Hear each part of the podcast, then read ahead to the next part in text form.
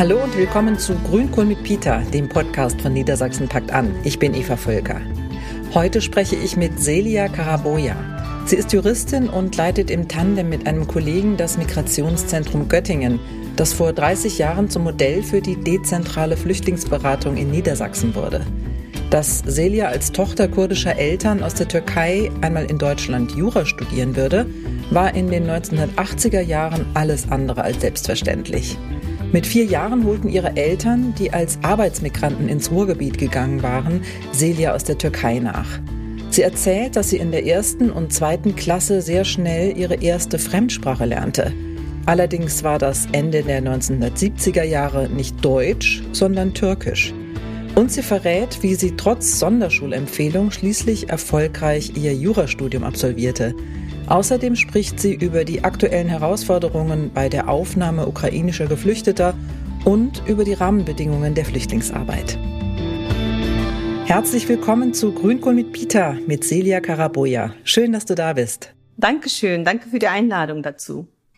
Wir treffen uns ja hier im Migrationszentrum Göttingen, das du im Tandem mit deinem Kollegen Dana Gaev leitest. Ja, genau, Dana Gaev. Dana Geef, okay, mhm. alles ja. klar. Aufgewachsen bist du ja im Ruhrgebiet. Genau. Und seit dem Studium bist du in Niedersachsen, lebst du in ja. Niedersachsen, ja. Dazu sprechen wir gleich mehr. Genau. Bevor wir ins Gespräch einsteigen, machen wir erstmal ein kleines Frage-Antwort-Spiel. Mhm. Okay. Ist das okay? Bist du ja. bereit? Ja, gerne. Schön. Was ist dein Lieblingsgericht, Celia? Äh, mein Lieblingsgericht, also eigentlich mag ich alles mit Auberginen. Und vor allem mit gegrillten Auberginen. Also damit kann man irgendwie mich immer ködern. Aber ich könnte auch einem rheinischen Sauerbraten mit Knödeln und Rotkohl nicht widerstehen. Oh, okay. Also, genau. Gibt es auch in Kombi? Hat es das schon in Kombination? Ach ja, bestimmt, genau. Also, ja, auch so Kombinationen, so zu Sauerkraut auch mal irgendwie scharfe Peperoni okay. zum Beispiel. Mhm, ja, genau. Was ist dein Lieblingswort? Ähm, Erde. Mhm. Erde ist mein Lieblingswort. Ja. Magst du dazu was sagen oder soll es einfach ja. so stehen bleiben? Doch, ich kann was dazu sagen, mhm. weil Erde bedeutet, also im Türkischen ist, äh, ist das was andere, hat das eine andere äh, Bedeutung. Wenn man sagt Dünya, sagt, bedeutet das die Welt, mhm. unsere, unser Planet Erde. Mhm. Und äh, zu der Erde, in der wir buddeln würden, sagt man Toprak. Aha. Und Im Kurdischen aber heißt Erde auch Erd mhm. und hat dieselbe doppelte Bedeutung wie im Deutschen. Aha. Und das finde ich sehr interessant. Mhm. Und, ähm, und das Wort Erde erinnert mich dann immer daran, dass wir eigentlich alle denselben Ursprung haben und irgendwie, ja, ich besinne mich, wenn ich an Erde denke, immer auf das, was wesentlich ist. Deswegen mag ich das mhm. Wort. Mhm. Ja, ja, sehr, sehr spannend. Ja. Ähm, genau, über deine Muttersprache, also deine allererste Sprache, können wir dann ja gleich auch ja. noch sprechen. Das ähm, interessiert mich sehr. Jetzt aber erstmal noch die Frage, was ist für dich das aktuelle Unwort des Jahres? Ähm ich glaube Unwort nicht, aber eine Ausdrucksweise. Ganz aktuell ist äh, im Zusammenhang mit den Schutzsuchenden aus der Ukraine, wenn gesagt wird, echte Flüchtlinge. Mhm. Das ist etwas, was mich irgendwie negativ sozusagen berührt, äh, wo mhm. ich irgendwie meine Probleme mit habe, weil es auch impliziert, die anderen sind keine echten Flüchtlinge. Mhm. So, das ist so, was ich äh, ja zurzeit nicht mag, mhm. diese Ausdrucksweise. Ja. Silja, du bist im Ruhrgebiet in den 1980er Jahren als Tochter türkisch-kurdischer, kurdisch-türkischer Eltern genau. groß geworden. Genau, kurdische Eltern aus mhm. der Türkei, aus dem okay. Südosten der Türkei. Ja, genau. Mhm. Bist du in Deutschland geboren oder als, kamst du als Kind hierher? Ich kam als Kind hierher. Mit vier Jahren kam ich nach Deutschland äh, im Wege des Familiennachzugs sozusagen. Mhm, genau. Ja. Also die Eltern sind ähm, Arbeitsmigranten mhm. und ja kamen damals als Gastarbeiter, sind aber nicht keine Gäste mehr gewesen, sondern eben ähm, Arbeitsmigranten und im Laufe der 70er Jahre wurden dann die Kinder, die in der Türkei erstmal gelassen worden waren, bei den Großeltern, wurden dann äh, nachgeholt. Mhm. Das heißt, ähm, du warst also vier Jahre alt und warst dann die meiste Zeit bei deinen Großeltern in der ja. Türkei? Ja. Also ich war sechs Monate mhm. alt, als meine äh, Eltern beide nach Deutschland kamen zum mhm. Arbeiten. Mhm. Und ich hatte noch eine, habe noch eine ältere Schwester, die ist zwei Jahre äh, älter und die äh, meine Schwester war bei den Großeltern väterlicherseits und ich bin dann bei den Großeltern mütterlicherseits ähm, zurückgelassen worden sozusagen, damit mhm. die Eltern hierher kommen und ähm, ja ganz schnell ganz viel Geld verdienen und mhm. dann zurückkehren, um für die Kinder eine bessere Zukunft aufbauen zu können. Also mhm. aus ärmlich bäuerlichen Verhältnissen mhm. im Grunde genommen wie ähm, ganz viele mhm. Arbeitsmigranten in der Zeit. Und ja, ich bin sechs Monate gewesen bei der mhm. Großmutter, sozusagen bei den Großeltern. Und für mich war meine Großmutter die ähm, wichtigste Bezugsperson. Mhm. Und dann mit vier Jahren aber wurden wir dann mit der Schwester hierher geholt, eigentlich mhm. zu fremden Menschen. Mhm. Äh, Wollte ich so. gerade sagen, also ja. du warst ja wirklich noch ganz, ganz klein, ein Baby, sechs Monate alt. Ja. Ähm, das heißt, du hast wahrscheinlich deine Mutter gar nicht wirklich vermisst oder nur kurze Zeit. Nee, ne? eigentlich ne? ja, hm. genau. Also ich wusste schon, es gibt diese Personen. Es hm. hingen ja auch immer ganz tolle Fotos von den von meinen Eltern in allen ähm, Häusern der Verwandtschaft, mhm. ne, weil die waren ja in der Fremde und man hat sie vermisst. Mhm. Und ähm, ich sah die schon. Ich wusste auch, ich habe was mit denen zu tun. Wahrscheinlich haben die auch immer darauf gezeigt, ne, hier, das sind deine Eltern. Mhm. Aber ähm, wirklich, äh, also verstanden habe ich nicht. Ähm, mhm. ja. Was ich jetzt direkt mit denen zu tun habe. Und vermisst hast du sie wahrscheinlich nein, dann auch nicht. Ne? Nein, mhm. nee, gar nicht. Mhm. Ja. Nee. Für deine Eltern war das sicherlich hart. ja, stimmt. Also ja. Mhm. meine Mama war 20 und mein Vater äh, 25, als sie nach mhm. Deutschland kommen. Wenn, wenn, ich mir das heute vorstelle, mhm. mein Gott, also das ist ja irgendwie also so junge, so in so jungen Jahren irgendwie ähm, ohne Erfahrung, mhm. äh, die haben ja in ländlichen äh, Gebiet gelebt, mhm. die hatten kannten sich nicht mal in Großstädten in der Türkei aus mhm. und dann ja. äh, sind sie zum Arbeiten hierher gekommen mhm. und die Kinder zurückgelassen. Das war natürlich super harte Zeit äh, für die mhm. beiden. Wir haben das auch äh, vorgeworfen, als okay. wir dann erwachsen wurden. ja. Äh, und äh, vor allem als wir selber Kinder bekommen haben, wir konnten uns das nicht vorstellen. Wie, wie haben die das gemacht? Mhm. Aber das ist auf der anderen Seite, ja, zeigt, wie hart es gewesen sein muss und wie mhm. dringend notwendig es gewesen sein muss, dass mhm. sie diesen Schritt gemacht haben. Ja, ja. Genau. Wenn wir jetzt nochmal zur, zur Muttersprache zurückkommen, ähm, also du hast erzählt, ähm, deine Eltern oder deine Familie ist kurdisch ähm, ja. in der Türkei mhm. wohnhaft. Ähm, Deine erste Sprache war dann auch Kurdisch? Ja, Kurdisch. Mhm. Also mit meiner Omi, mhm. also der wichtigsten Bezugsperson. Mhm. Ähm, aber auch im Dorf wurde nur Kurdisch gesprochen und ich kannte äh, nur Kurdisch. Mhm. Und ähm, ja, das war meine Mutter, meine erste Muttersprache mhm. sozusagen, mhm. genau. Und dann hast du äh, bald auch Türkisch gelernt in der Schule ja, oder wie war das? Genau, also in der Türkei wäre ich auch mit der Einschulung hätte ich Türkisch gelernt, weil Türkisch ist die äh, Sprache, die in den Schulen gelehrt mhm. wird. Und damals war die ähm, ja, war, war, war die Politik noch restriktiver als heute. Also mhm. es gab offiziell gar keine andere Sprache als die türkische Sprache, vor allem keine kurdische Sprache. Mhm.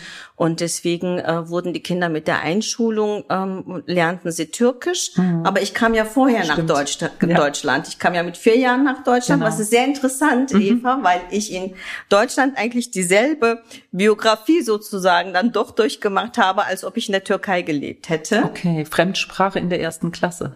Also, ja. Genau, als ich mhm. eingeschult mhm. wurde, damals gab es die Ausländerklassen, also mhm. die Klassen, ich wurde eingeschult und kam in der ersten Klasse in eine äh, türkische Klasse, also mhm. nur türkische Schüler, Türkischlehrerin. Mhm. mhm. Und ähm, damals ähm, war das noch so, dass die ausländischen Kinder in ihrer Muttersprache und mit dem Lehrplan des Heimatlandes unterrichtet wurden, weil man oh. ja darauf aus war, dass mhm. die wieder zurückkehren. Ne? Also okay. Also es war ja, ja, gar nicht so die Idee, dass sie hier bleiben und sich dann mhm. einleben. Mhm. Und ja, ich habe zwei Jahre lang war ich in dieser Klasse. Es hieß auch Deutschlernklassen, aber wir haben überhaupt nicht Deutsch gelernt. Also wir haben alles ich habe ich hab wirklich sehr gut Türkisch gelernt mhm. Mhm. und ähm, habe alles über das Leben von Atatürk gelernt. Also und ich, ich wurde auch sehr gut in der äh, Klasse. okay. Und ähm, ja, irgendwann hieß es ähm, nächste Stufe, wechsle in die deutsche Klasse. Ne? Ich bin sehr gut in, in der Klasse, Klassenbeste. Mhm. Naja, aber dann ging das ganz wieder von vorne los. Dann kam ich in die dritte Klasse, in eine deutsche Klasse und schon wieder konnte ich die Sprache nicht und mhm. wusste überhaupt, also wieder von null angefangen. Ja. Und ähm, das hat dann aber auch länger gedauert, also äh, ja. mit dem mit dem Deutsch. Hat dich das frustriert? Ja, also mhm. in der ersten Klasse nicht. Da mhm. Das habe ich irgendwie so hingenommen. Ne? Mhm. War ja klar, ich bin in einem mhm. fremden Land und wahrscheinlich dachte ich, das ist mhm. jetzt das die neue Sprache, ne? Türkisch.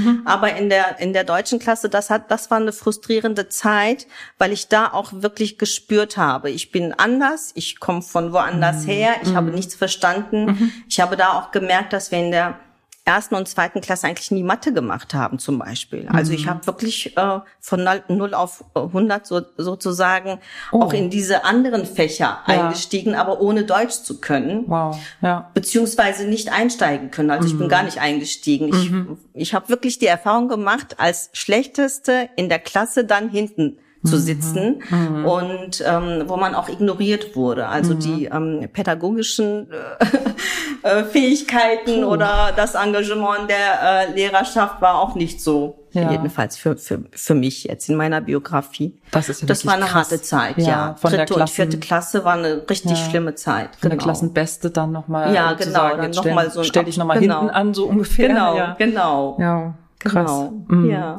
Und du hattest aber vorher in dieser, wie du gesagt hast, Ausländerklasse, so wie ja. das dann damals offenbar hieß, ähm, hattest du auch irgendwie außerhalb der Schule Kontakt zu deutschen Kindern? Ähm, Nein. Nee. Okay. Nein. Es war wirklich dann eine Wel Welt für sich sozusagen. Ja, ja. ja.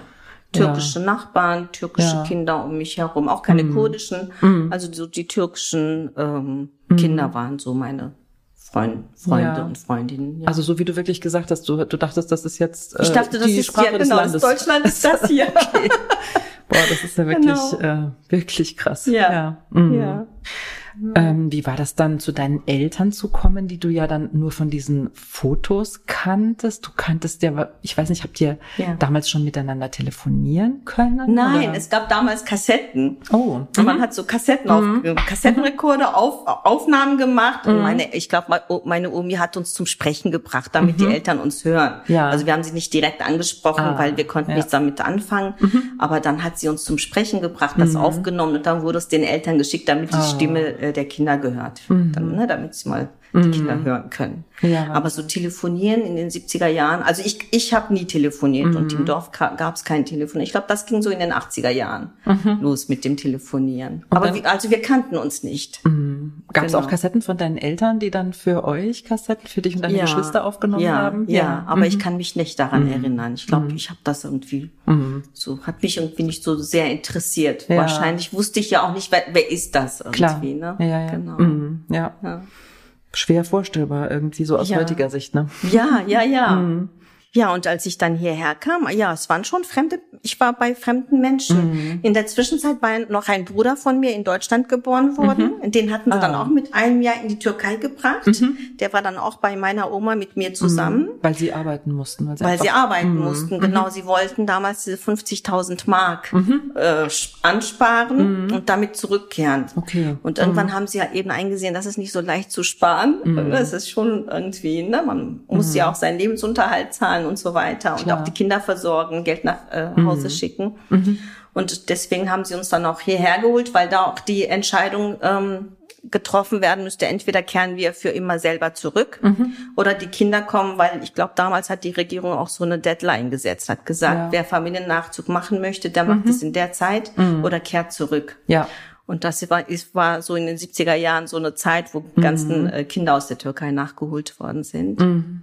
Ja. ja, und kamen halt zu fremden Eltern, ne? Mhm. also fremden Menschen und hat gedauert, bis wir uns so, ja, bis wir warm geworden sind miteinander. Ja. Was für Erinnerungen hast du an diese Zeit? Hast du da noch irgendwie so Bilder ja, vor dir? Ja, habe ich, habe ich. Und zwar gibt's auch einen Film, das heißt Almania, glaube ich. Mhm. ne? Mhm. Und als ich das gesehen habe, musste ich mich wirklich immer wegschmeißen vor Lachen, weil wir wirklich so ähnliche Erfahrungen gemacht haben. Also mhm. es ist sehr authentisch, okay. was in diesem Film gezeigt wird. Mhm. Und es waren schon so, also es waren möbliert, möblierte Wohnungen, das weiß ich jetzt natürlich im Nachhinein, wenn ich darüber mhm. reflektiere. Ne? Dass ja. meine Eltern, äh, zuerst haben sie in so Wohnheimen gelebt, mhm.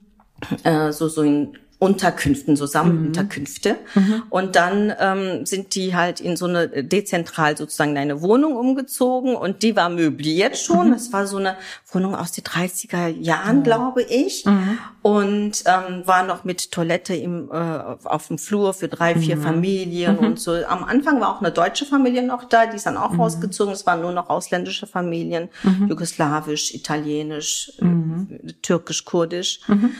Und ähm, ja, ich das prägnanteste für mich war ein Bild von Jesus. Das hing an, an, an der Wand. Und das haben meine Eltern nicht abgenommen, weil sie das schön fanden. Mhm.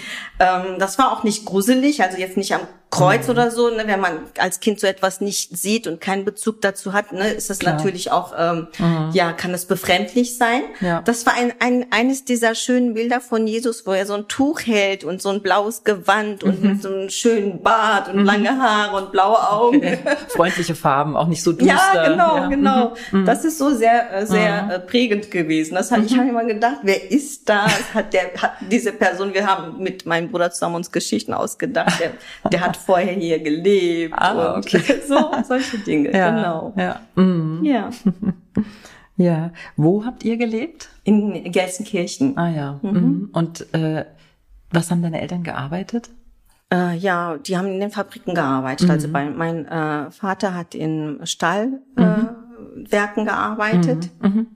Und meine Mutter hat in verschiedenen mhm. äh, Fabriken gearbeitet, mhm. so typische Frauenjobs, äh, Siemens, Bosch und ja. was es da alles gab. Mhm. Später auch so Putzjobs mhm. und alles, was sie bekam im Grunde genommen. Ja. Wie hat dich das so geprägt? Also das ist ja schon auch dann so ein ganz spezielles Milieu. Also ja. Arbeiterkind, ja. Gelsenkirchen, Ruhrpott.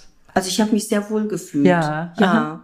Also ich bin froh, ehrlich mhm. gesagt, so im Nachhinein, dass wir dort hingezogen mhm. sind, dass ich mhm. dort aufgewachsen bin, mhm. weil äh, Nordrhein-Westfalen ist Migration gewohnt und mhm. es waren wirklich ja durch den Bergwerke auch, ne? Mhm. Ähm, es waren wirklich ähm, wirklich Multikulti, auch wenn das mhm. ein abgedroschenes Wort ist und viele mhm. das nicht hören möchten, aber so war es. Mhm. Also wir haben sehr viele italienische, spanische, griechische, jugoslawische Nachbarn gehabt. Mhm. Die Türkei ist ja selber ein Vielvölkerstaat. Das ist ja, ja keine homogene äh, Gruppe, äh, die Menschen aus der Türkei, sondern mhm. sind ja auch viele verschiedene Völker, viele verschiedene. Glaubensrichtungen aus der Türkei. Die haben wir alle sozusagen äh, in direkter Nachbarschaft gehabt. Also wirklich so, so ein ja, so ein Mikrokosmos mhm. äh, der Welt irgendwie mhm. oder der europäischen mhm. Teil äh, des, der Welt vielleicht. Und es war auch eine gute Nachbarschaft, also eine gute Hausgemeinschaft ja. auch? Ja, ja, auf jeden mhm. Fall. Also mhm. ich habe mich sehr, sehr wohl gefühlt und ähm, muss auch im Nachhinein sagen, auch die äh, Deutschen, also wir haben ja auch dann in der Schule später auch mit äh, Deutschen viel zu tun gehabt, kam, mhm. sind dann auch umgezogen in Gegenden, wo auch wieder Deutsche gewohnt haben. Also wir sind mhm. ja nicht immer da geblieben, mhm. wo wir als erstes hingezogen sind, ne? Mhm. sondern auch in Wohnvierteln gab es einen Aufstieg, sag ich mal. Mhm. Und ich habe mich sehr wohl gefühlt, also im Ruhrgebiet. Ja.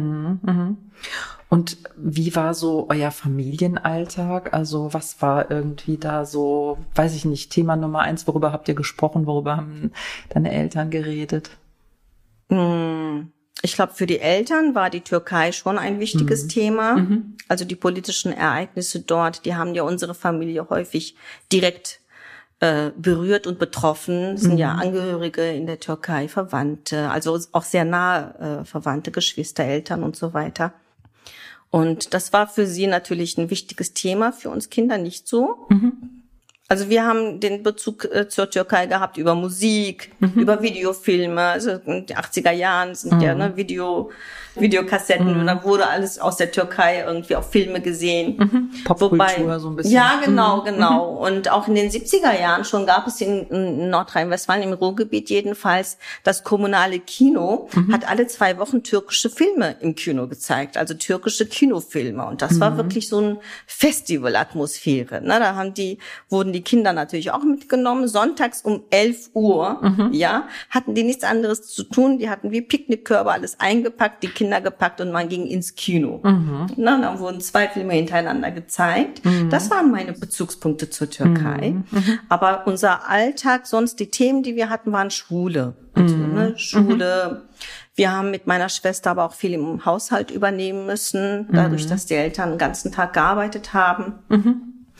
Mhm. 78 ist noch ein Bruder geboren worden. Das heißt, wir waren zwei ältere Schwestern, mhm. selber zwar noch Kinder, aber im Verhältnis zu den Jungs die Älteren. Und wir mhm. haben natürlich viel im Haushalt auch übernommen. Also mhm. Kinder versorgt und mhm. sauber gemacht, mhm. beim Kochen geholfen, mhm. Gäste bewirtet. War das okay für dich oder fandst du das irgendwie Ach, ich glaub, doof? Ich kannte es ja nicht anders. Also ja. ich glaube, ich mhm. habe mir gar nicht so viel Gedanken gemacht. Das mhm. musste, musste gemacht werden, dann hat man es gemacht. Mhm. Mhm. Genau. Okay.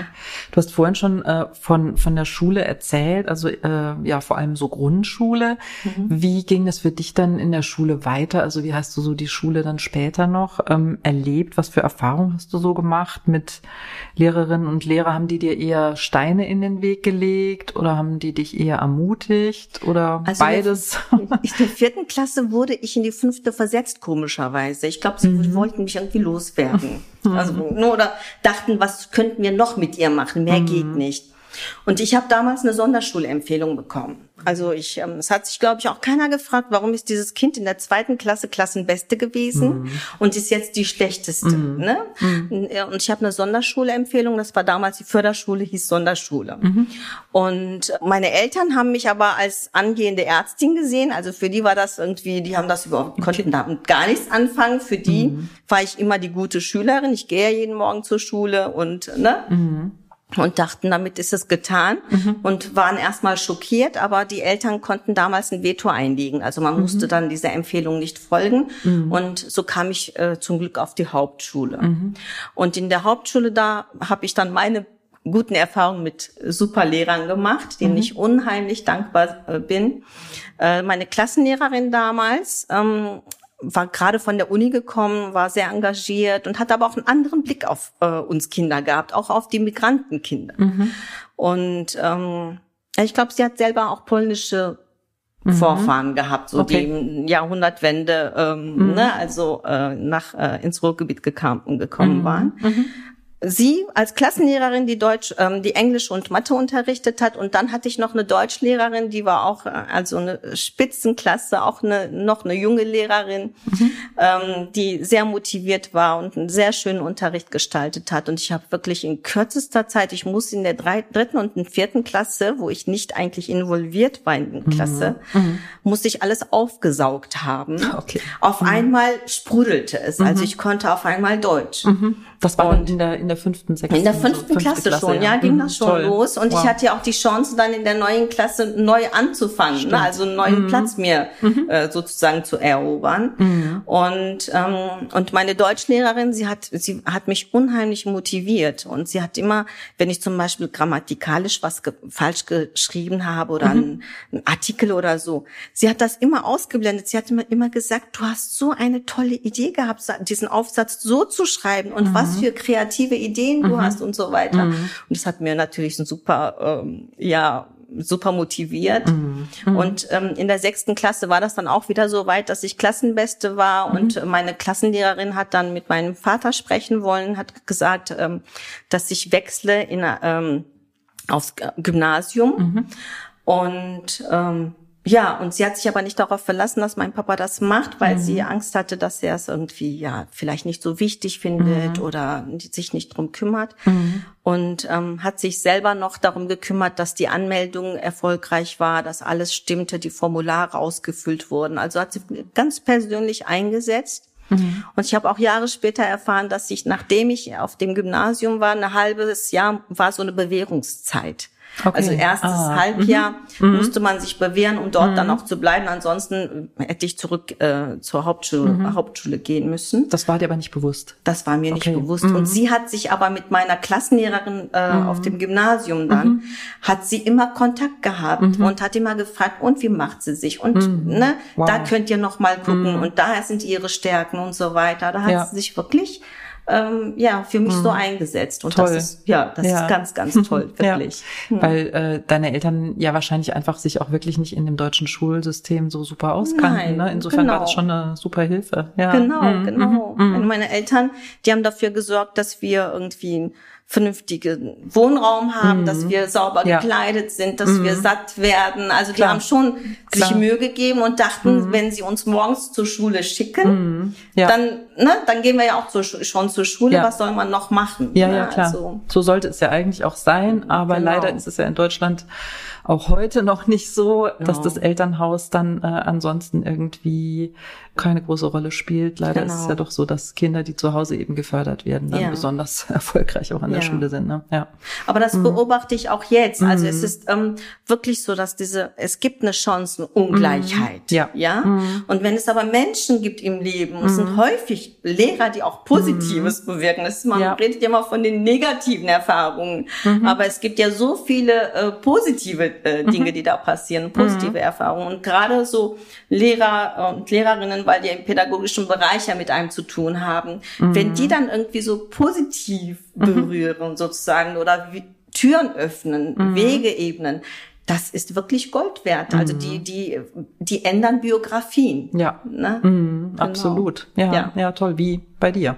Ja, genau. Ja, toll. In der fünften ging es dann äh, sozusagen äh, aufwärts Genau. steil. Genau. Dann genau. äh, drücken wir jetzt mal auf Fast Forward, auf die Vorspultaste. Dann hast Ja. du ähm, Abitur gemacht. genau, ja. genau, habe ich Abitur gemacht. Und wie ging es dann weiter? Also wie hat sich das dann für dich so entwickelt? So ähm, was, wie geht's weiter nach dem Abitur für dich? Ja, ähm, auf dem Gymnasium habe ich mich sehr, sehr gut eingelebt. Ich habe mich sehr gut, äh, sehr wohl gefühlt und ähm, also es war eine wirklich tolle Zeit. Und nach dem Abitur bin ich dann ähm, nach Göttingen gezogen zum Studieren und das war so ein Kulturschock. Aber nicht jetzt äh, für das ausländische äh, Kind oder die ausländische Jugendliche, die jetzt nach Göttingen zieht, sondern für eine Jugendliche aus dem Ruhrgebiet, die nach Okay. Göttingen zieht. Das war Ja. schon ein extrem Erfahrung. Also, Was, was fandest du da so krass? Also was hat dich da so ein bisschen schockiert Ja. oder was hast du vermisst? also Göttingen ist anders als das Ja. Mhm. Ruhrgebiet. Das ist schon elitär. Und als Studentin ha hast du nicht so mit den Arbeitern zu tun, also Ja. Mhm. mit der arbeitenden Bevölkerung in dem Sinne, sondern es ist halt die Welt der Professoren und der Professorinnen und der, ähm, ja, der Studentinnen und Studenten. Mhm. Wobei das juristische Seminar ja nochmal Mhm. speziell war. Ne? Also so, also ich muss sagen, ich weiß nicht, ob man das so sagen darf, diesen Begriff, aber so mit bürgerlichen Deutschen hatte ich erstmals in Göttingen zu tun. das darf so. man so sagen. Ja. würde ich Ne? jetzt mal sagen. Ja. Also die, die Ja. jetzt nicht zur Arbeiterschaft gehören, sondern aus Familien kommen mit bürgerlichen Verhältnissen. Ja. Damit habe ich zum ersten Mal in Göttingen zu tun gehabt. Und da musste ich mich auch noch mal ja, damit irgendwie ja, E- Erfahrung machen einfach. Genau. Ja. Also das heißt, du hast Jura studiert. Tatsächlich ist es ja auch heute noch zumindest zum Teil äh, so ein bisschen was, hat es was Elitäres. Ja. Ähm, wie, wie war das für dich dann so? Also kamst du dir irgendwie, weiß ich nicht, komisch vor oder hat man dich ausgegrenzt oder bist du da einfach ganz offen mal hin und hast geguckt, mal schauen, Ja, es, so hat sich so ergeben, ne? Ja, Dadurch, läuft. Mhm. dass man Seminararbeiten schreibt. Also Juristen müssen immer ganz viele Seminararbeiten schreiben, also Hausarbeiten. Mhm. Äh, dadurch ist man halt immer wieder, begegnet man denselben Personen und Mhm. so weiter. Und es entwickelt sich dann auch da auch eine Gemeinschaft. Mhm. Und ähm, es, es gab natürlich Menschen, mit denen ich nie was zu tun hatte, die hätten auch wahrscheinlich mit mir nichts äh, zu tun Mhm. haben wollen, aber das ist ja auch ganz normal. Also es hatte nichts damit zu tun, dass das jetzt Deutsche sind oder Mhm. deutsche Juristen, sondern es ist ja schon, ne, man guckt ja, wer ist einem sympathisch. Mhm. Klar. Aber ich habe mich schnell eingelebt. Also es hat schon zwei, drei Semester gedauert, Mhm. bis ich irgendwie, ja, manche Hürden einfach überbrückt waren und eigene Vorurteile auch abgeworfen werden, sag ich Mhm. mal, dass man irgendwie eigene Vorurteile auch abbaut. Mhm. Also ich ich habe ja auch Vorurteile. Ich habe ja auch irgendwie meine Vorstellung gehabt, oh mein Gott, wie sind die oder so. Was waren so Vorurteile? Kannst du dich Die noch erinnern? Barberjacken zum Beispiel, das war dann immer, wenn ich jemanden so gesehen habe oder so mit so Stiefeln, als ob jemand vom Reiten gerade kommt oder so. Ne? so Ja. da, das, das war dann schon. Da, kann- da habe ich natürlich aus dem Ruhrgebiet so meine Vorurteile mitgebracht, weil Mhm. wir sehr politisch ähm, aktiv waren, so sehr engagierte Jugendliche waren und Mhm. irgendwie ja kulturell sehr interessiert waren. Mhm. Und haben wir natürlich auch ja so einen anderen Blick gehabt Mhm. und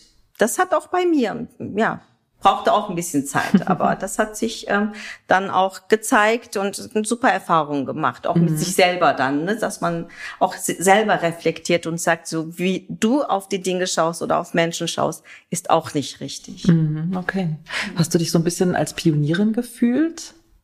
Ja, das schon. Mhm. Also es gab ähm, ich bin ja nicht direkt die zweite Generation der mhm. Arbeitsmigranten, ja. äh, sondern anderthalb, mhm. weil ich ja selber schon als Migrat also Migrationsgeschichte habe. Ich bin mhm. ja selber migriert sozusagen. Ja, nicht in Deutschland ähm, geboren. Genau, nicht in mhm. Deutschland geboren. Mhm. Aber ähm, so meine Generation oder vielleicht ein paar äl Jahre ältere mhm. Migrantenkinder, sage ich mal, äh, waren schon mal auf dem Gymnasium. Aber es war wirklich, man konnte sie zum Beispiel in Gelsenkirchen, in unseren Kreisen an einer Hand abzählen. Mhm. Das ist wirklich sehr, äh, sehr selten gewesen und mhm. ungewöhnlich gewesen. Und mhm. ich gehörte eigentlich auch zu den ersten dann, ne, die mhm. irgendwie auf dem Gymnasium waren, die Abitur gemacht haben, die zum Studieren äh, auch in eine andere Stadt und ganz weit wegziehen. Mhm. Das ist ja auch noch in, äh, im Ruhrgebiet gibt's ja auch Universitäten.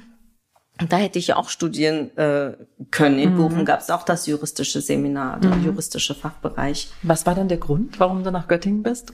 Der Grund war, dass ich erstmal äh, Tokologie studiert mhm. habe mhm. und das gab es nur in Göttingen und in Frankfurt und ich habe auch die Zulassung für Frankfurt bekommen, Goethe-Universität, äh, mhm. aber Frankfurt war mir dann doch irgendwie ähm, eine Nummer, also das Ruhrgebiet, das hört sich so groß an, aber mhm. eigentlich äh, ne, für uns ist das ein kleines Gebiet so ja, ne? wir kennen überschaubar genau ja. überschaubar ja. und Frankfurt ähm, ja das hat mhm. mir schon ein bisschen das war mir zu mhm. groß mhm. und ähm, ja deswegen habe ich mich für Göttingen entschieden aber dann mhm. nach zwei Semestern habe ich dann Tokologie aufgegeben und dann okay. zu Jura gewechselt genau aber das war der Grund weit wegzuziehen und das war etwas Besonderes das mhm. haben nicht so viele gemacht mhm. und ähm, insofern habe ich mich schon als Pionierin gefühlt die Wege öffnet ne andere mussten kämpfen und ähm, ich habe auch gekämpft, aber nach mir, die hatten es einfacher, dann mhm. wegzuziehen, weil die konnten immer zeigen, hier, die Tochter von so und so hat das auch gemacht. Okay, also ja. sozusagen aus der, vielleicht aus der Nachbarschaft oder aus der Community genau. in Gelsenkirchen. So. Genau, ja. mhm. genau. Ja, kamen auch viele. Also es mhm. kamen dann von derselben Schule,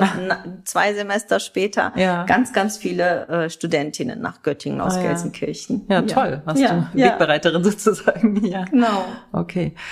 Ja, und Jurastudium, puh, da denke ich irgendwie an dicke Gesetzesbücher, Gesetzessammlungen, lernen, lernen, lernen. Ja, ja. Wie war das für dich? Das ist, es erfordert mhm. Ausdauer und mhm. Disziplin. Mhm. Ist schon ein schwieriger Fachbereich, mhm. aber es hat auch unheimlich viel Spaß gemacht. Mhm. Ich habe sehr gerne studiert. Mhm. Ja. Okay, also würdest du nochmal tun? Meins. ja, hätte ich nicht gedacht, aber ja. genau so. Ja.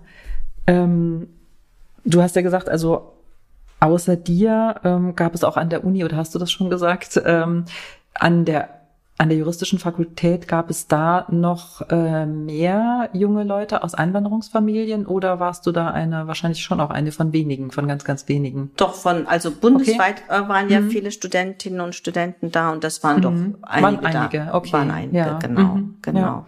Das sind ja so die also Medizin und Jura, das sind mhm. so so typische mhm. Berufe, die ähm, ja die gern gesehen sind. Mhm. Ne? Das äh, mhm. macht was her. Mhm. Und Medizin ähm, ist also für mich wäre es eh nichts gewesen, ähm, aber es ist ähm, mit Numerus Clausus und ein juristisches Studium damals gab es keine Zulassungsbeschränkungen. Okay. Und angefangen haben sehr viele, aber durchgehalten haben sehr wenige. Und das ähm, Grundstudium überstanden haben auch sehr wenige, sind dann doch wieder abgesprungen. Mhm. Mhm. Und du hast ja äh, vorhin mal erwähnt, ähm, also deine Eltern hatten für dich auch eigentlich so Medizin äh, im, im Sinn, also dass das Ja, die dachten immer genau, ja, ja, genau. Also das ist so mhm. non plus ultra ist äh, die Tochter oder der Sohn mhm. wird äh, Ärztin oder Arzt, genau. Und Jura war aber dann auch okay? War auch okay, ja. genau. War auch okay, als ich Tokologie angefangen habe. Okay. Also ja. letztlich mhm. wollten meine Eltern, dass wir aber studieren mhm. und aus uns etwas Besseres wird. Okay. Das ist das, mhm. ne, was ja. sie da äh, sich erwünscht mhm. haben. Also mhm. so einen Druck haben sie nicht gemacht, jetzt das eine oder andere zu studieren. Mhm. Genau. Wie ging es dann äh, nach dem Studium für dich weiter? Genau, nach dem Studium, ja. Also ich wollte, ich habe eigentlich Jura studiert, weil ich immer im Bereich der Menschenrechte was machen wollte. Wie gesagt, mhm. Vielleicht, weil ich selber immer zu Minderheiten gehört habe, also mhm. als kurdisches Kind unter türkischen, dann als kurdisch-türkisch, das wird ja dann nicht unterschieden innerhalb der deutschen Gesellschaft. Mhm. Also immer wieder auch diese Dinge irgendwie Thema waren. Mhm. Habe ich mich immer, war ich mal sehr politisch interessiert und wollte wirklich auch ganz bewusst im Bereich Menschenrechte was machen. Mhm.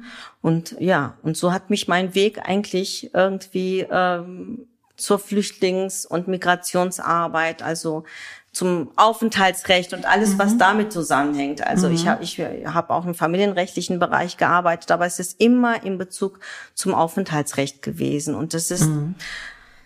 also wenn ich so überlege, mm, ist der Bereich der Migrant, Migranten betrifft mhm. und Geflüchtete betrifft, betrifft auch immer Menschenrechte. Also mhm. es ist, kann man eigentlich gar nicht getrennt voneinander betrachten. Mhm. Ja, und so bin ich irgendwie in diesem Bereich, ja, angekommen sozusagen, ja, was ich mal machen wollte. Menschenrechtsverletzungen ja eben häufig Ursache sind ne, für Flucht genau. und Migration. Ja, genau, mhm. genau. So, aber auch mhm. durch ähm, durch das Leben in Deutschland mit, mhm. mit ähm, bestimmten Einschränkungen, mit, mhm. mit, ähm, mit Diskriminierung, mhm. strukturellen Hindernissen, mhm. institutionellen Diskriminierungen. Mhm. Ähm, das Aufenthaltsrecht an sich ist ein sehr, mhm. also es ist ein sehr kompliziertes Gerüst äh, mit ganz, ganz vielen verschiedenen ähm, Aufenthaltstiteln, äh, von denen abhängt, welche Rechte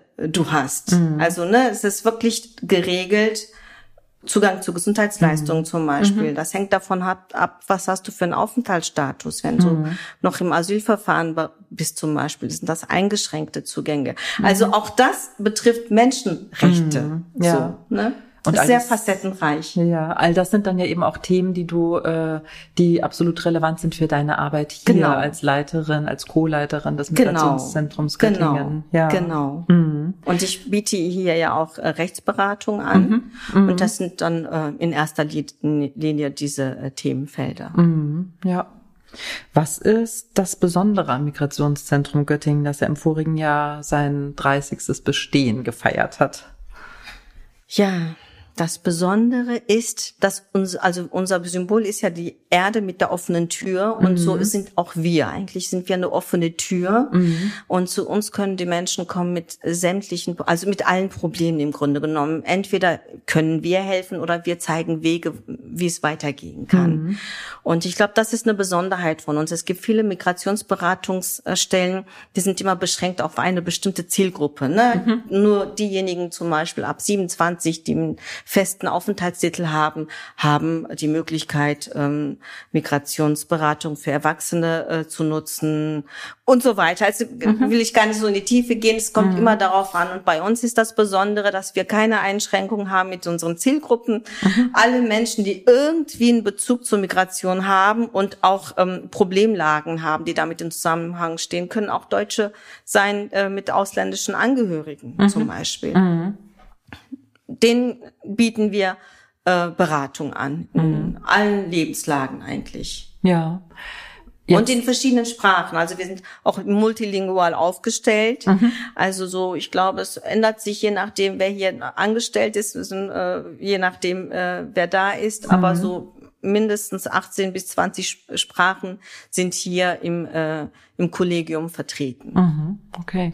Ich hatte auch gelesen in der, in der Vorbereitung, äh, dass das Migrationszentrum Göttingen auch ähm, ein Pionier war in der dezentralen äh, Hilfe für Geflüchtete. Ist das ja, richtig? Genau. Ja. ja, genau. Das also das haben wir auch in den Archiven gelesen, okay. sozusagen, selber, ja. als wir für das 30-jährige Jubiläum uns so, so ein bisschen auch durchgelesen haben, wie mhm. ist denn das äh, entstanden mhm. und was waren die Anfänge und so weiter. Und das war in Göttingen gab es das Hotel Astoria, mhm. äh, wo äh, Flüchtlinge untergebracht werden und in prekären Lebenslagen wirklich gelebt haben, mhm. äh, äh, Wohnsituationen.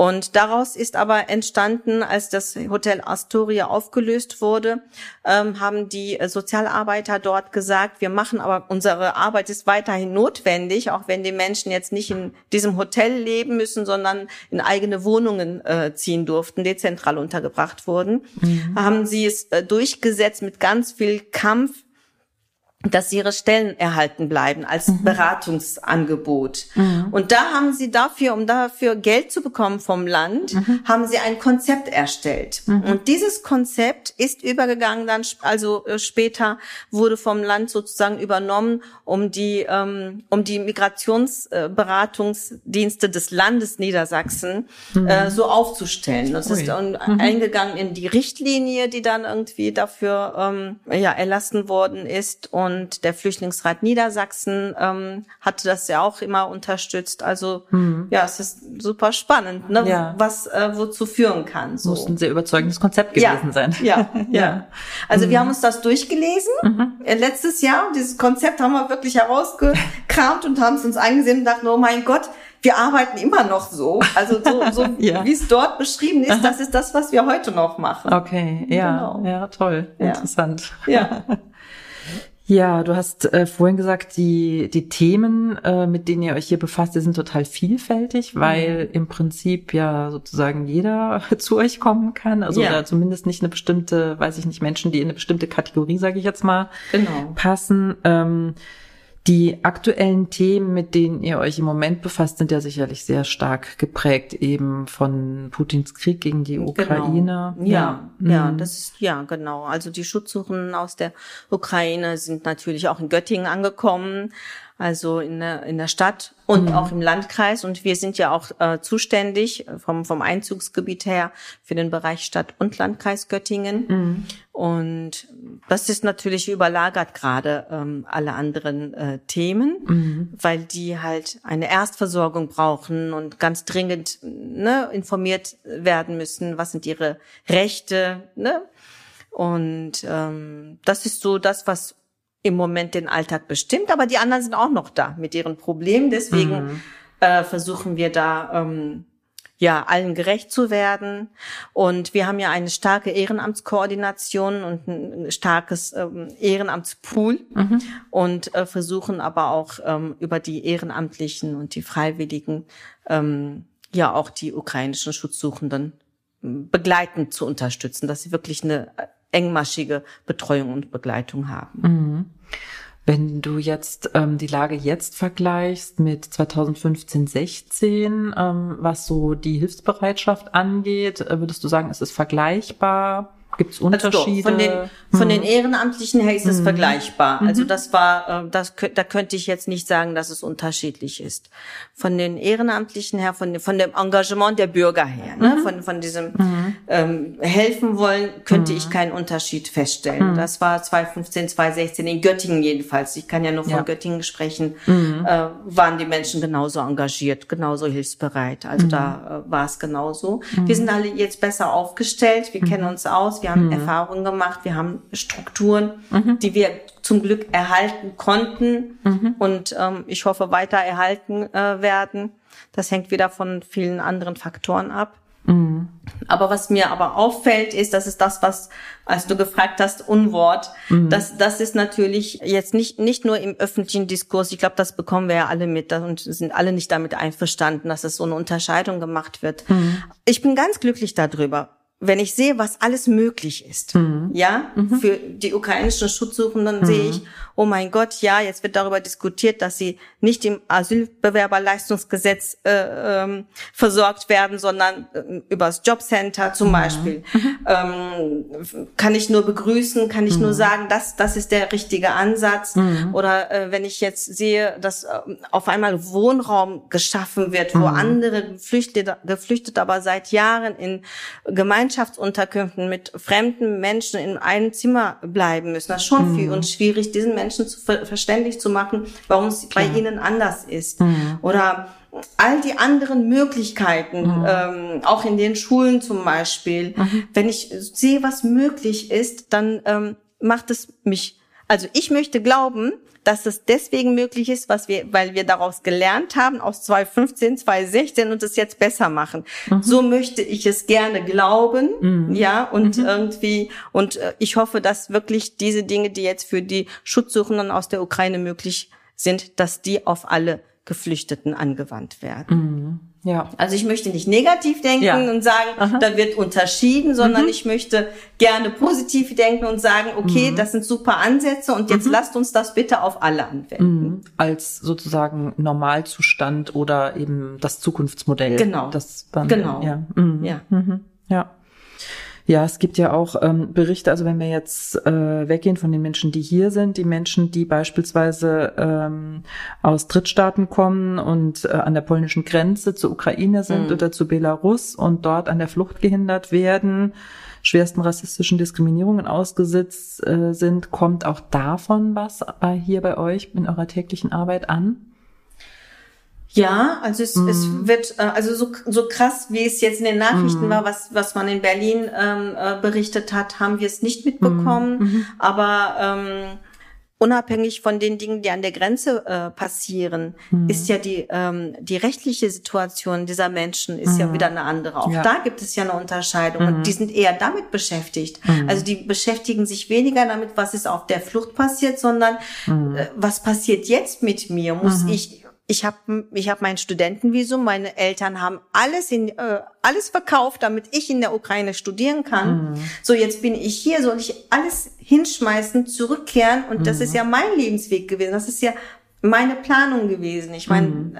na, dass, dass jemand nicht geflüchtet ist, heißt ja nicht, mhm. dass diese Person nicht weniger, ähm, Klar. Äh, ne, also die ist ja nicht weniger schutzbedürftig ja. deswegen. Es mhm. sind ja auch mhm. junge Leute, die ihren Lebensweg geplant hatten und so weiter. Also ich hoffe immer noch, dass wir es hinkriegen, dass diese, ähm, es sind sehr viele äh, Studenten darunter. Mhm dass zumindest für die Menschen, die einen bestimmten Aufenthaltstitel in der Ukraine hatten, mhm. dass wir für die prüfen, haben, was sind denn die Voraussetzungen, dass sie ein vergleichbares Aufenthalt für Deutschland erstmal bekommen. Mhm. Zum Beispiel, wenn ja. sie dort studiert haben, mhm. dass wir schauen, ob nicht die Bedingungen für ein Studium in Deutschland bestehen. Es, soll mhm. ihnen ja auch, es wird ihnen ja auch hier nichts geschenkt. Sie müssen Lebensunterhalt selber sichern und so mhm. weiter. Also wir ja. haben ja auch entsprechende äh, mhm. Vorgaben und Voraussetzungen. Ja. Aber wenn die erfüllt werden können, mhm. dann sollten die äh, doch bitte auch ein Aufenthaltsrecht bekommen. Ne? So. Aber das ist das, was die meisten eher beschäftigt. So, was passiert jetzt? Weil die haben nicht viel Zeit. Bis zum 23. Mai wurde eine Deadline gesetzt. Mhm. Müssen sich alle irgendwie entscheiden, was sie machen. Kehren sie zurück oder nicht? Mhm. Und das ist nicht viel Zeit, mhm. äh, wenn man von der Ukraine jetzt hierher gekommen ist. Ja. Dort schon fremd war und hier noch fremder sozusagen. Ne? Mhm. Ja, klar. Ja. Genau. Rechnest du damit, äh, dass mit zunehmender Polarisierung des Westens gegen Putin vermehrt auch Menschen aus Russland in Deutschland Asyl suchen werden, Regimegegner? Ich rechne damit, ja. Also ich ganz persönlich rechne damit. Ja. Ich, ich, hm. ich habe eigentlich auch schon erwartet, dass hm. ähm, die eine oder andere Person schon kommt, mhm. äh, um sich beraten zu lassen äh, über äh, Asylmöglichkeiten. Mhm. Ähm, und das ist aber schon das, was, was ich erwarte. Mhm. Ich mhm. denke schon, dass das auf uns zukommt. Ja. Ja. Eines eurer Projekte, was ich auch durch äh, das Bündnis Niedersachsen-Pakt ankenne, ist Ich kann helfen. Mhm. Das wurde als eines der besten Erfolgsgeschichten für bürgerschaftliches Engagement ausgezeichnet. Ja. Kannst du kurz äh, erzählen, worum es da geht in dem Projekt?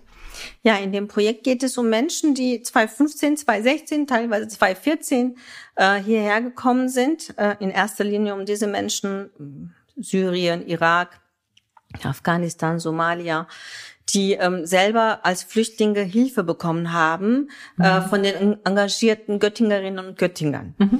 äh, denen Ehrenamtliche geholfen haben. Und die sind ähm, ja nach einer Zeit selber so weit gewesen, dass sie gesagt haben, naja, ich könnte ja auch als Ehrenamtlicher was machen. Mhm. Ich möchte jetzt etwas auch zurückgeben. Mhm. Und dann haben wir dieses Projekt initiiert, weil die Menschen auch nicht äh, speziell in der Flüchtlingshilfe arbeiten wollten oder äh, ehrenamtlich tätig sein wollten, sondern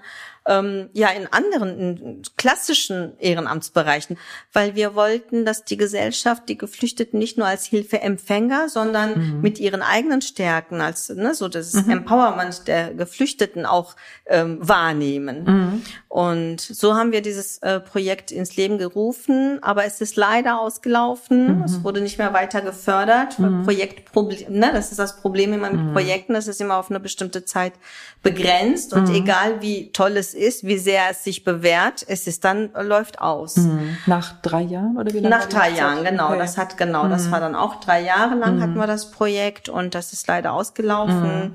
Ähm, aber die Strukturen haben wir immer noch und wir mhm. versuchen, also es ist schon so, dass wir versuchen, möglichst die Menschen, die äh, sich ehrenamtlich engagieren wollen und sich bei uns melden, mhm. dass wir die Netzwerke, die wir aufgebaut haben, mhm. weiterhin nutzen und im Grunde genommen das, was wir bei Ich kann helfen gemacht haben, weitermachen. Mhm. Okay. Dafür mhm. brauchen wir aber auch ähm, eine eine ähm, hauptamtliche Stelle, die mhm. das Ganze koordiniert. Mhm. Und wenn das nicht finanziert ist, dann äh, geht's halt nicht. Und ja. da ist wieder etwas, wo wir mhm. gerade wieder darum kämpfen. Mhm. Ja, ich kann mir vorstellen, äh, also bis mal überhaupt die Strukturen aufgebaut sind, bis ähm, sich das auch so richtig rumgesprochen und etabliert hat, dauert es wahrscheinlich irgendwie ja. fast drei Jahre. Ne? Ja. Und dann ist es natürlich sehr traurig, wenn dann ja. Eigentlich bräuchten wir dauerhaft mhm. eine Ehrenamtskoordination, mhm. die auch auf Dauer angelegt ist, mhm. ne? Mhm. Ähm, und die, die im Grunde genommen immer diese ganzen Bedarfe auch, ähm,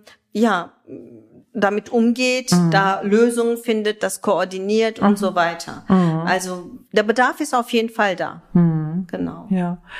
Wie sieht es allgemein mit den Rahmenbedingungen für, für eure Arbeit aus? Also ist das jetzt äh, dieses Projekt sozusagen ähm, nur ein Beispiel von vielen, dass es immer wieder befristete Projekte sind? Ja, ja, mhm. ja leider. Mhm. Das ist nur ein Beispiel von mhm. vielen. Und ich muss sagen, also Ehrenamtsarbeit ist ja sehr hoch angesehen. Mhm. Das ist noch der Bereich, wo man irgendwie noch am einfachsten mhm. Projekte initiieren kann. Was, ja. was, was wirklich ein Problem ist, dass man immer wieder neue Dinge initiieren mhm. muss. Ne? Wir mhm. brauchen wirklich eigentlich nur eine klassische Ehrenamtskoordination. Sehen wir jetzt, da kommen die Schutzsuchenden aus der Ukraine, da mhm. kann ich ein tolles Projekt ähm, initiieren, also auf die Beine bringen. Das bringt den Leuten erstmal nichts. Die brauchen mhm. jetzt ganz klassische Unterstützung von Ehrenamtlichen, die sie zu Beginn ihres Ankommens hier an die Hand nehmen. Mhm. So. Ja. Aber das ist äh, also das ist aber trotzdem, diese Projektarbeit ist bezeichnend für den Bereich Migration, mhm. weil ähm, auch unsere regulären äh, Beratungsangebote sind jährliche Projekte, die mhm. jetzt über das Land Niedersachsen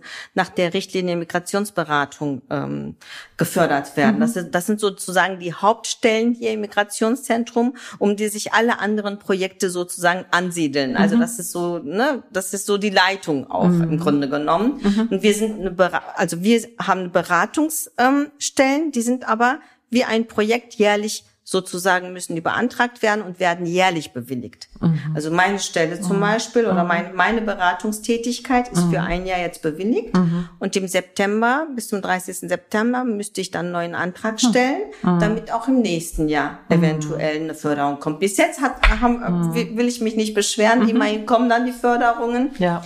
Aber es ist natürlich ein nicht nur ein Wunsch, sondern Erfordernis eigentlich, mhm. ähm, dass die auch die Migrationsberatung ein Regeldienst wird mhm. und auf Dauer angelegt äh, mhm. wird und ähm, auf feste Strukturen äh, gebaut wird. Ja, also gerade die jüngsten Entwicklungen zeigen es ja. Ne, ja, es ist, äh, Migration ist ein Thema, also mhm. neben Klimawandel mhm. äh, und den anderen gesellschaftlichen Herausforderungen wird Migration uns äh, begleiten. Ja. Also, hm. Genau. Und da ist es ja wichtig, wenn, wenn schon so tolle Strukturen aufgebaut werden, so Netzwerke und so weiter, dass die dann auch erhalten bleiben. Wir sind so glücklich im Moment, dass wir die ukrainischen Schutzsuchenden auffangen können mit mhm. den Angeboten, die wir haben. Mhm. Und ja, wenn ich mir vorstelle, ähm, Frau Schröder-Köpf hätte keinen Erfolg gehabt und ähm, äh, wir werden, äh, also ich, sa sage Frau Schröder-Köpf jetzt symbolisch ja, für ja. Mhm. all die ähm, anderen Abgeordneten mhm. und Personen, die sich für, dafür eingesetzt ja. haben, dass die Migrationsberatung und diese Richtlinie Migrationsberatung erstmal weiter mhm. äh, läuft. Ja, dann weiß ich nicht, was wir jetzt gemacht hätten. Mhm. Frau Schröder-Köpf, die Landesbeauftragte für Migration und genau. Teilhabe. Ne? Ja, mhm. genau. Ja. Ja, vielen Dank für das Gespräch, Silja Karaboya, und viel Erfolg weiterhin für eure tolle Arbeit, die ihr leistet und ja, hoffentlich stabile Strukturen. Ja, danke schön. Und dir auch danke für dein tolles Podcast. Ich höre ja auch selber gerne. Deswegen kann ich nur dafür werben. Das ist Super total klasse. nett. Ich mhm. freue mich sehr. Vielen ja, Dank. Danke auch. Das war das Gespräch mit Celia Karaboja. Ich hoffe, es hat euch gefallen. Auf mich wirkt Celia wie ein Mensch, für den das Glas meistens halb voll ist. Diese Grundhaltung hat ihr sicher auch dabei geholfen, die frustrierenden Erlebnisse in der Grundschule zu verarbeiten. Mir war ehrlich gesagt nicht bewusst, was es für die Kinder von Arbeitsmigranten bedeutet hat, dass man lange Zeit glaubte, sie würden wieder in ihre Herkunftsländer zurückkehren und sie daher erstmal nach deren Lehrplan unterrichtet hat, nicht nach dem deutschen. Celia hat erlebt, dass einzelne Menschen durch ihren Einsatz Großes bewirken können. Zum Beispiel ihre Klassenlehrerin in der Hauptschule. Das hat sie geprägt. Empowerment, also andere Menschen stark zu machen, ist eines ihrer Ziele in der Arbeit mit Geflüchteten. Wenn ihr möchtet, könnt ihr dem Migrationszentrum Göttingen auf Instagram folgen. Den Link findet ihr in den Show Notes. Das war's wieder mal von Grünkohl mit Peter. Wir freuen uns über eure Bewertung auf Apple Podcast oder Spotify. Wenn ihr keine Folge verpassen wollt, abonniert Grünkohl mit Peter überall, wo es Podcasts gibt. Das Team von Grünkohl mit Peter freut sich auch über Anregungen oder Kritik von euch. Schreibt eine Mail an bündnis mit ue.niedersachsen.de. Danke fürs Zuhören und tschüss, bis zum nächsten Mal.